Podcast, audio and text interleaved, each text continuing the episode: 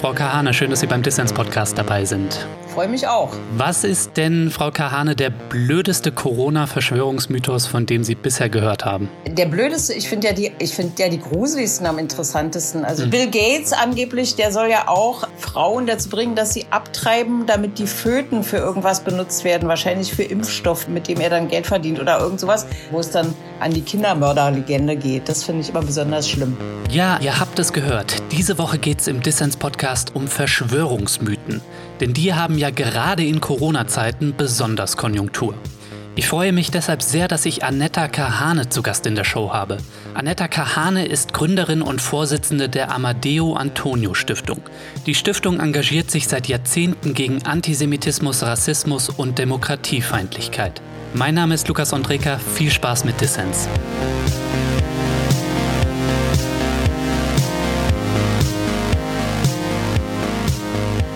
Ja, Frau Kahane, Bill Gates, der uns durch die Impfung gleichschalten will, Juden, die im Hintergrund Strippen ziehen, eine diktatorische Weltregierung, das sind nur ein paar der Verschwörungsmythen, die gerade im Angebot sind. Oft kommen sie ja harmlos daher oder sie klingen total beknackt. Warum sind sie trotz alledem gefährlich?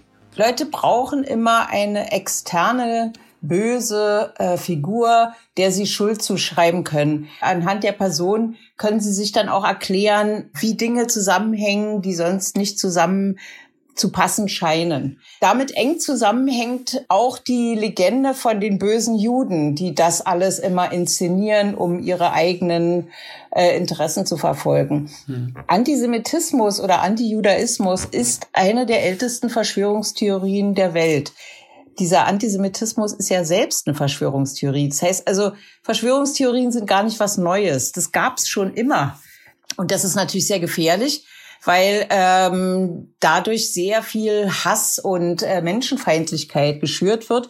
Selbst wenn jetzt die Adressaten des Bösen jetzt nicht äh, Juden sind in Person, dann ist es trotzdem von der Funktionsweise her, vom Mechanismus, mit dem solche Verschwörungstheorien funktionieren, dieses alte antisemitische Muster. Das hm. müssen Böse sein, die das alles inszeniert haben und eine böse Absicht haben. Ja, und beim Thema Corona ist es dann die Person Bill Gates, die für die Verschwörungsideologen die Figur des Bösen einnimmt, der die Weltgesundheitsorganisation kauft und den Menschen per Impfung Chips einpflanzen will, um sie zu kontrollieren. Ne? Also in seiner Gesundheitspolitik äh, in der WHO gibt es einige Sachen, die äh, man vermutlich besser machen könnte. Ähm, aber äh, da wird etwas fantasiert, was überhaupt nicht der Realität entspricht. Also mhm. es ist eine sehr gefährliche Sache, weil die meistens auch verbunden ist mit extremer anti-aufklärerischer, antimoderner, antiwissenschaftlicher, anti-intellektueller Leidenschaft.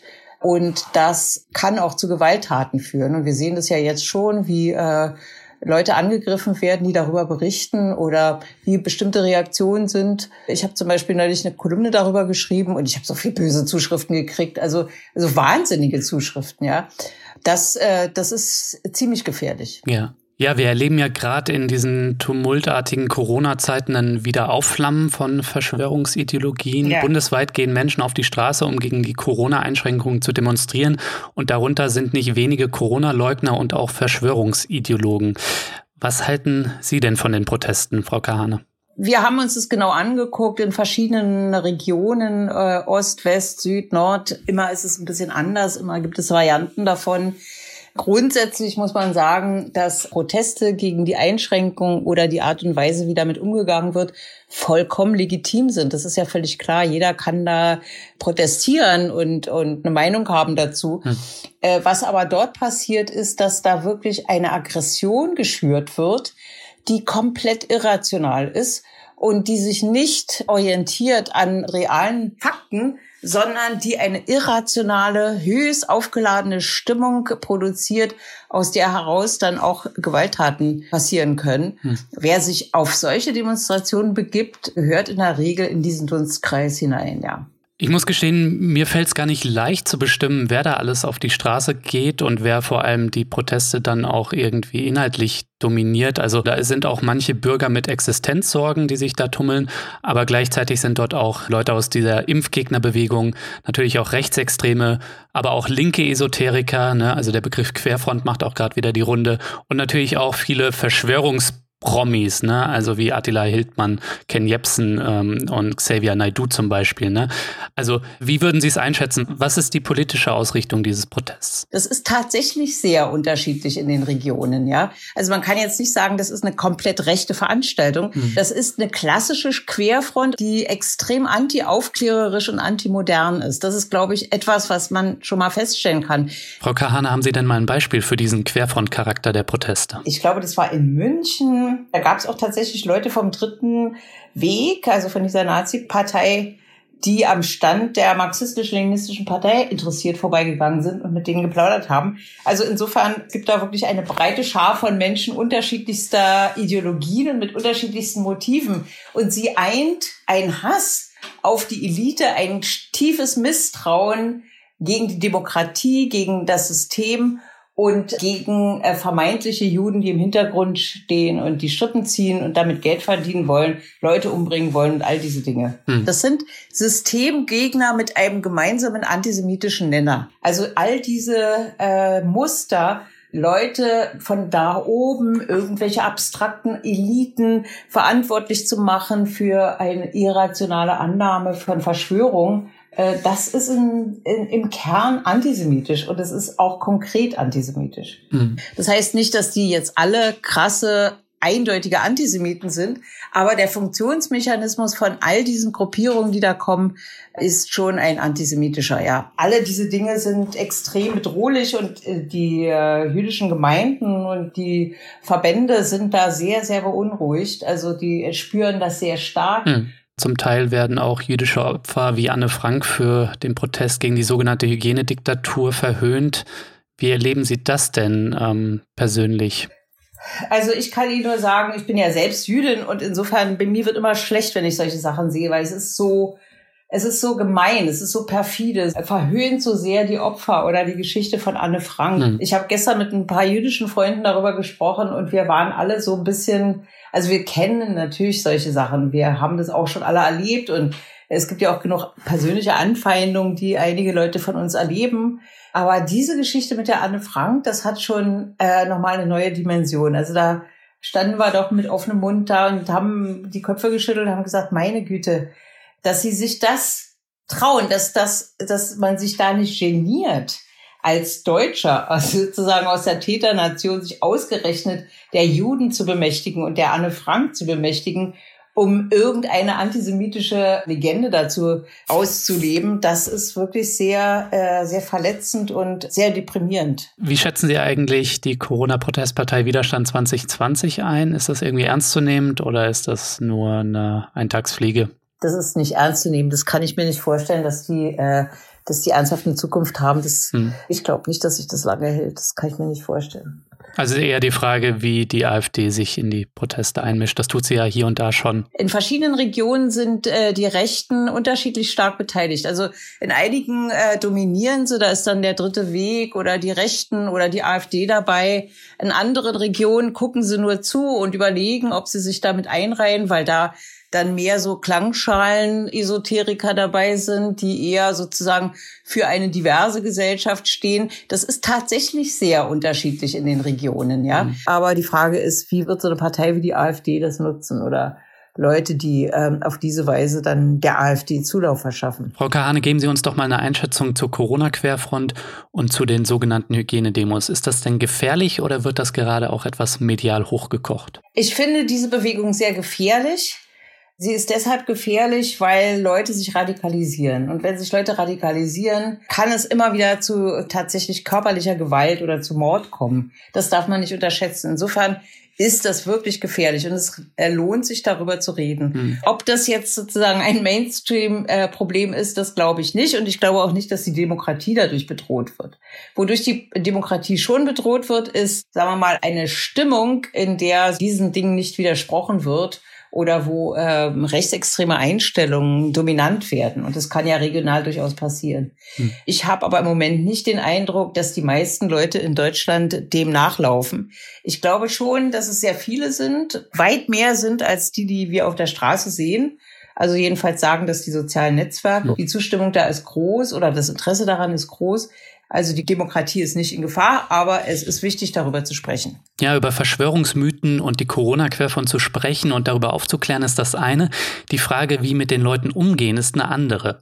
Sie haben eben von Widerspruch gesprochen. Wir erleben natürlich auch wieder, dass Politik und Medien die Haltung einnehmen, man müsse die Sorgen der Protestler dort ernst nehmen. Wie stehen Sie denn dazu? Wovor ich mich fürchte, ist, dass jetzt viel mit Verständnis reagiert wird auf diese Verschwörungstheoretiker, dass wenn die sich hier überall treffen, treffen, dass die Politik jetzt schon anfängt. Auch einige Medien fangen schon an und sagen, na ja, muss man verstehen, die Leute haben Sorgen, das sind besorgte Bürger. Das erinnert mich sehr an die Verständnisorgien Pegida gegenüber. Ne? Hm. Also wenn da Straftaten äh, passieren, wenn da Leute aus dem rechtsextremen Spektrum sind, dann haben die einfach kein Verständnis verdient. Ne? Und da muss man mit Polizei und Justiz auch durchgreifen, wenn da Leute angegriffen werden oder Aggressivität da vom Stapel gelassen wird äh, da ist nichts mit Verständnis. Und man muss unbedingt daraus lernen, was mit Pegida passiert ist, mit diesen ganzen Verständnissachen.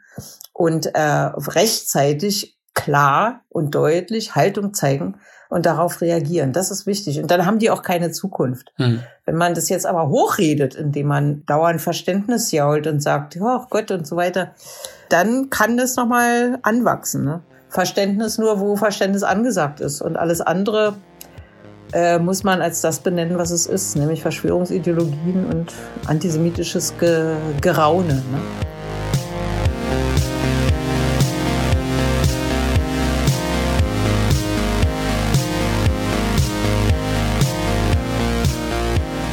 Ja, wenn dir gefällt, was du hörst, dann werde doch jetzt Fördermitglied von Dissens, denn diesen Podcast für dich zu recherchieren und zu produzieren, das kostet jede Menge Zeit und damit auch Geld.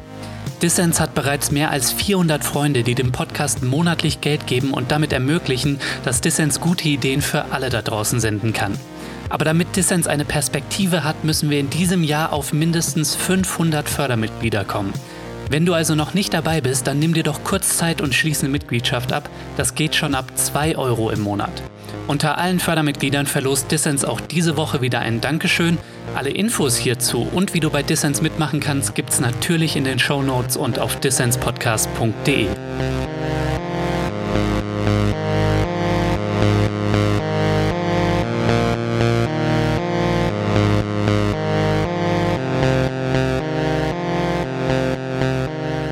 Ihr hört den Dissens-Podcast. Zu Gast ist Anetta Kahane, Gründerin und Vorsitzende der Amadeo Antonio Stiftung. Frau Kahane, Politik und Zivilgesellschaft scheinen gerade etwas rat- und hilflos angesichts der Proteste. Was lässt sich denn tun gegen diese Verschwörungsideologien, den Hass und die Desinformation, die wir im Netz und auf der Straße erleben? Was wären da aus Ihrer Sicht wirksame Strategien? Vielleicht kurzfristig, aber vielleicht dann natürlich auch längerfristig. Also kurzfristig sind gerade dabei, einen Aktionstag gegen Verschwörungsideologien zu machen. Der wird am Freitag beginnen. Hm. Äh, da wird auch die jüdische Perspektive deutlich. Also für äh, äh den antisemitischen Kern ist es auch wichtig, mal diejenigen zu hören, die das aus jüdischer Perspektive erleben. Aufklärung ist, glaube ich, das allerwichtigste Element. Und zwar für diejenigen, die noch nicht voll in der Szene drin sind. Also hm. man kann Leuten nur versuchen beizubringen, wie kritisches Denken geht. Und äh, kritisches Denken äh, muss sich natürlich an Rationalität orientieren. Das ist total wichtig. In einer sehr komplexen Zeit wie dieser, wo jeder irgendwie überfordert ist, die ganzen Zusammenhänge zu verstehen oder so, ist es total wichtig, dass man da auch eine gewisse Toleranz entwickelt, zu sagen, okay, ich kann nicht alles verstehen und ich kann auch nicht alles wissen, mhm. aber ich äh, kann mich orientieren und dafür geben wir eben Hilfe und Unterstützung. Ja, wenn ihr da draußen am Aktionstag gegen Verschwörungsmythen und Antisemitismus teilnehmen wollt, dann schaut doch mal auf die Website der Amadeo Antonio Stiftung. Da gibt's Hinweise und Links zu Online-Diskussionen und Experten, Webinars und vieles mehr. Aber Frau Kahne, haben Sie denn mal einen Tipp für unsere Hörerinnen und Hörer jetzt spontan, wie sie sich im Alltag einmischen können? Ich glaube, es ist total wichtig zu widersprechen, wenn man sowas in einem Familienkreis hört oder wenn man das in, in dem eigenen äh, Chatverlauf bei Facebook oder so sieht. Hm. Äh, das ist ganz wichtig, dass man das nicht einfach stehen lässt, wenn dann einer kommt und dann irgendwelche wilden Verschwörungstheorien dahinstellt. Es ist wirklich essentiell, dass man Leuten auch entgegentritt und nicht zurückweicht. Das ist, glaube ich, das Aller, Allerwichtigste. Diese Selbstgefälligkeit und dieser Allmachtsglaube, der ja auch hinter den Verschwörungstheorien steckt, äh, den muss man schon mal hinterfragen. Und das ist total wichtig zu sehen und manchmal auch sogar schmerzhaft, wie das im Familienkreis oder im Bekanntenkreis funktioniert. Mhm. Also mir haben sehr viele Leute erzählt, ich habe es auch selbst erlebt, dass Leute, die man für total vernünftig gehalten hat, jetzt anfangen mit solchen Geschichten und so auf WhatsApp und in irgendwelchen Gruppen so ganz seltsame Geschichten teilen, irgendwelche Bill Gates Sachen und so weiter. Und da ist es dann tatsächlich mal an jedem Einzelnen zu sagen, was soll das? Äh, hast du das recherchiert? Wie kommst du dazu, sowas zu verbreiten? Und das ist, glaube ich, eine der einfachsten Sachen, die man tun kann und muss. Hm. Wird ja gerade auch im Zuge der Morde von Halle und von Hanau darüber gesprochen, was denn ein guter Masterplan gegen Rechtsradikalismus, Antisemitismus, Rassismus wäre. Auf welchen Säulen, vielleicht haben Sie drei Punkte, sollte Ihrer Meinung nach so, einen, so ein Masterplan gegen Rechtsradikalismus, Antisemitismus und Rassismus stehen? Das ist äh, eine gute Frage. Sagen Sie mal in drei Punkten, in zwei Minuten den Masterplan gegen das größte Problem in der Welt. das ist, äh, das ist äh, ganz witzig. Es ist ganz wichtig, dass äh, der Staat seine Verantwortung wahrnimmt. Und zwar hm. das, was im Grundgesetz steht, umzusetzen. Und äh, gerade der Artikel 3 des Grundgesetzes ist mein Lieblingsartikel der Diskriminierung verbietet und Gleichwertigkeit postuliert. Mhm der muss äh, durchgesetzt werden. Ich finde, da gibt es noch sehr, sehr viel zu tun. Das betrifft sozusagen alle staatlichen Organe, Polizei, Justiz, alle möglichen äh, Fragen der inneren Sicherheit und so weiter. Wenn man das durchkonjugiert, was das bedeutet, Antidiskriminierung und, ähm, und Gleichwertigkeit, betrifft es natürlich auch die Frage, wer ist Deutsch? Äh, wie kommen wir zu etwas wie einer Verfassungsidentität anstatt einer ethnischen Identität. Hm. Das sind Sachen. Und äh, natürlich braucht es auch für die zivile Gesellschaft genug Möglichkeit und genug Unterstützung, um diese Sache in den verschiedenen Bereichen des realen Lebens zu übersetzen. Es gibt ja keine staatliche Maßnahme, die sagt, so jetzt verbieten wir das mal. Das geht ja nicht, sondern man muss aufklären, man muss Bildung in der Schule haben. Hm. Das ist ein ganz, ganz wichtiger Punkt. Also der Masterplan heißt, jeder soll seinen Job machen und zwar entsprechend dem Artikel 3 des Grundgesetzes. Die zivile Gesellschaft, der Bund und die Länder und die großen Institutionen. Wenn das funktioniert, wenn die Parteien sich auch noch einigermaßen demokratisch verhalten, dann sind wir da schon ein Stück weiter. Vergangene Woche, Frau Kahane, haben wir 75 Jahre Tag der Befreiung gefeiert. Ihre Eltern sind vor den Nazis aus Deutschland geflohen und kämpften unter anderem in der französischen Resistance. Heute, 75 Jahre nach der Befreiung, erleben wir wieder eine Welle antisemitischer und rassistischer Gewalt. Blicken Sie da eigentlich eher mit Optimismus oder Pessimismus in die Zukunft? Oder anders gefragt, was hält Sie eigentlich bei all der Scheiße am Laufen?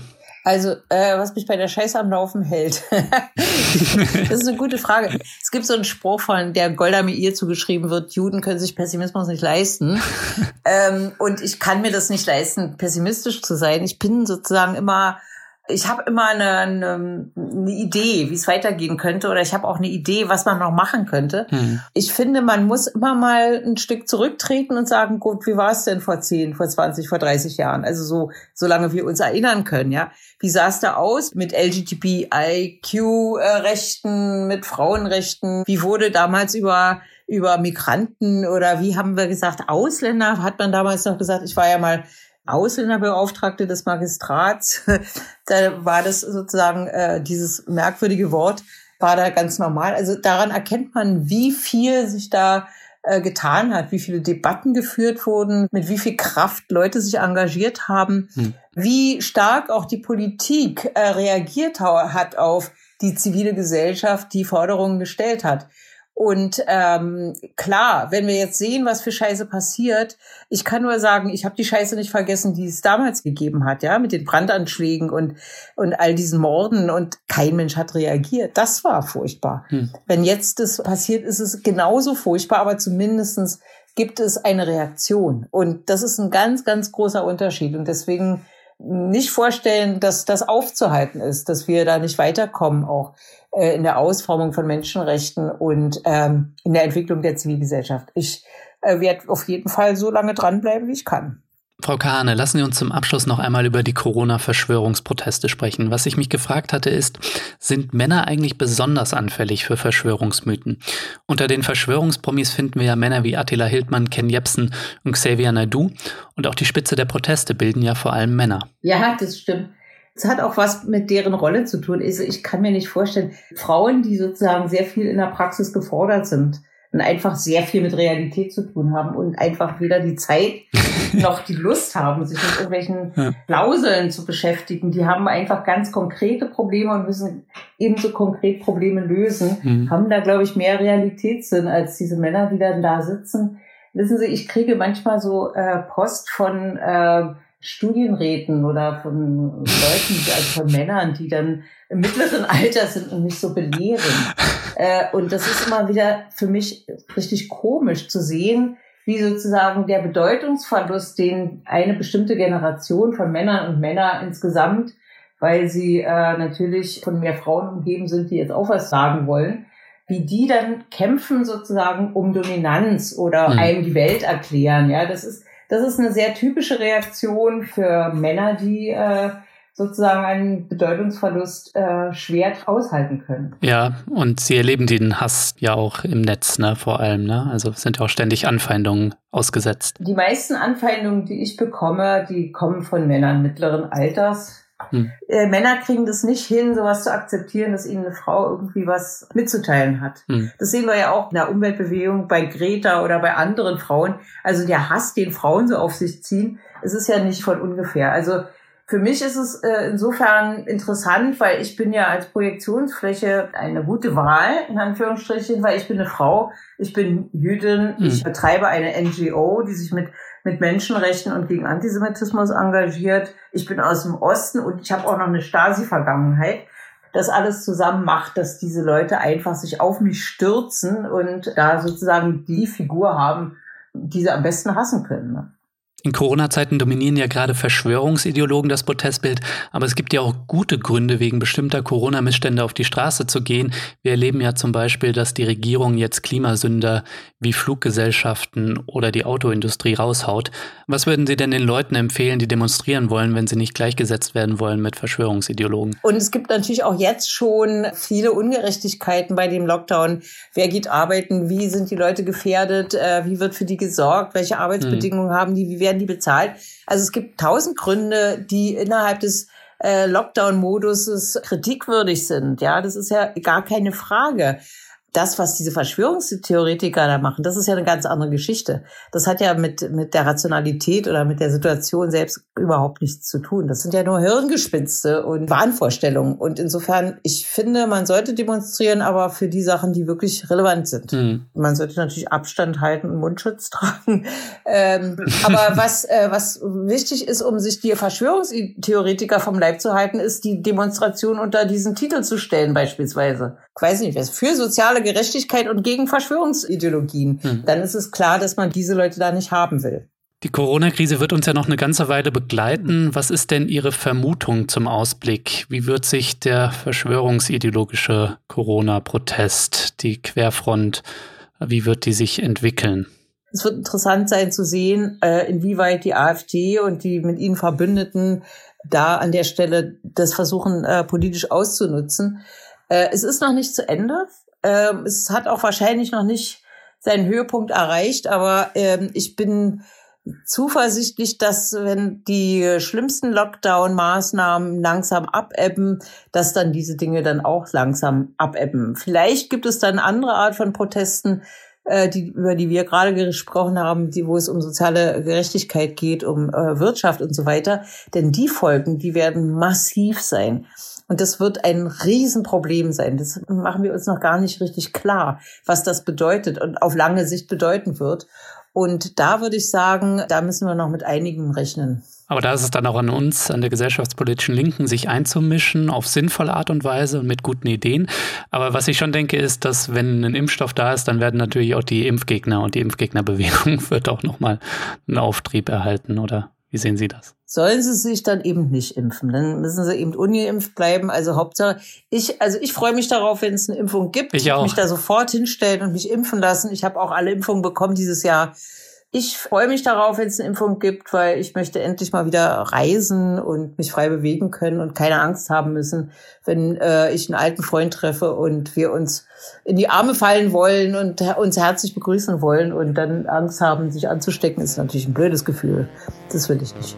Ja, auf einen Impfstoff und auf in die Arme fallen. Genau. Frau Kahane, vielen Dank fürs Gespräch. Ich danke Ihnen.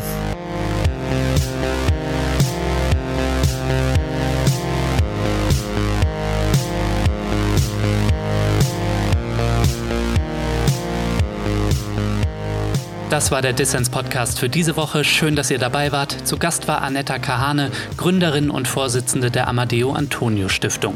Wenn ihr noch mehr kluge Leute hören wollt, dann unterstützt doch jetzt Dissens. Das geht schon ab 2 Euro im Monat, also für weniger als eine Tasse Kaffee. Wie ihr bei Dissens mitmachen könnt, das erfahrt ihr in den Show Notes und auf dissenspodcast.de. Ja, zum Schluss bleibt mir nur noch zu sagen, wenn ihr Dissens noch nicht abonniert habt, dann holt das doch nach auf iTunes, Spotify oder der Podcast-App eurer Wahl. Ich freue mich natürlich auch immer über Kommentare und Anregungen. Danke fürs Zuhören und bis nächste Woche.